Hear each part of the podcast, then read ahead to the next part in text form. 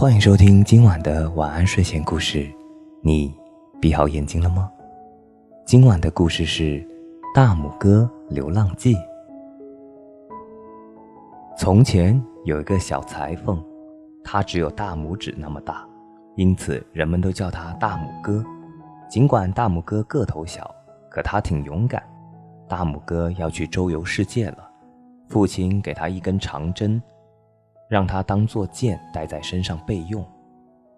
大拇哥来到另一位裁缝师傅家，那里的伙食不是很好。女主人，假如你不改善伙食，大拇哥说，我就在你们家门上写：土豆太多，肉太少。土豆先生再见了。女主人很生气，抓起一块碗布打他，可是大拇哥敏捷地藏在了顶针下面。女主人费了很大的劲才把他抓起来，把他赶了出去。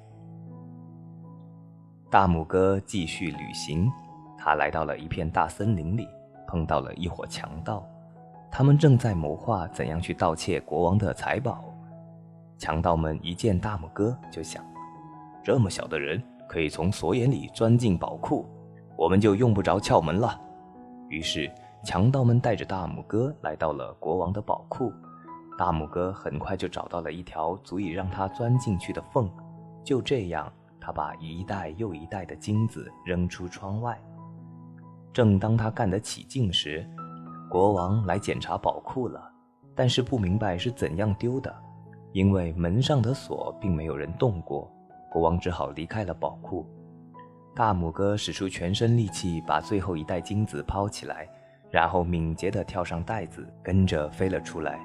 最后，大拇哥只要一个金币，便告别了强盗们。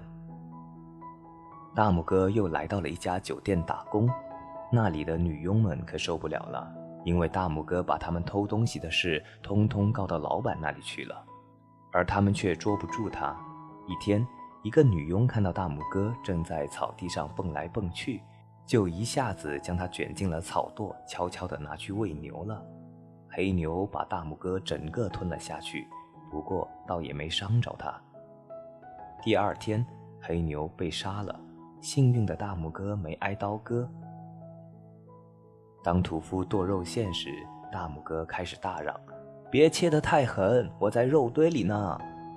可屠夫根本就听不到他的叫嚷，没理睬他。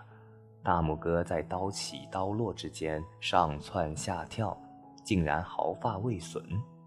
可他暂时还逃不开，只好和那些咸肉丁一起被塞进了香肠里去了。大拇哥在里面被挤得要死，而且还被挂在烟囱里让烟熏，日子真是难熬啊。冬天的某一天，主人想用香肠款待客人，于是把那香肠从烟囱里取了出来。女主人在切香肠时，大拇哥提心吊胆的不敢把头伸出去看。唯恐被切掉了一块，最后他终于找到机会逃出了香肠。大拇哥在这家受尽了苦，所以不愿意再待下去，立刻启程回家了。他来到野外，一只狐狸不假思索地把他抓起来塞进了嘴里。“嘿，狐狸先生！”大拇哥喊道，“我粘在你的喉咙里了，让我出去。”你要是答应把你父亲院子里的家禽给我，我就放了你。”狐狸说。“啊，非常愿意。”大拇哥回答。于是狐狸放了他，还把他背回了家。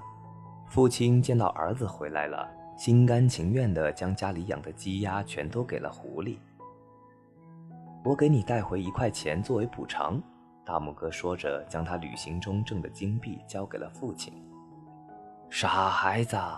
父亲心疼那些鸡鸭，可是更喜欢你呀。父亲说着，便把他抱了起来。呵呵，真是一个父子情深的故事啊！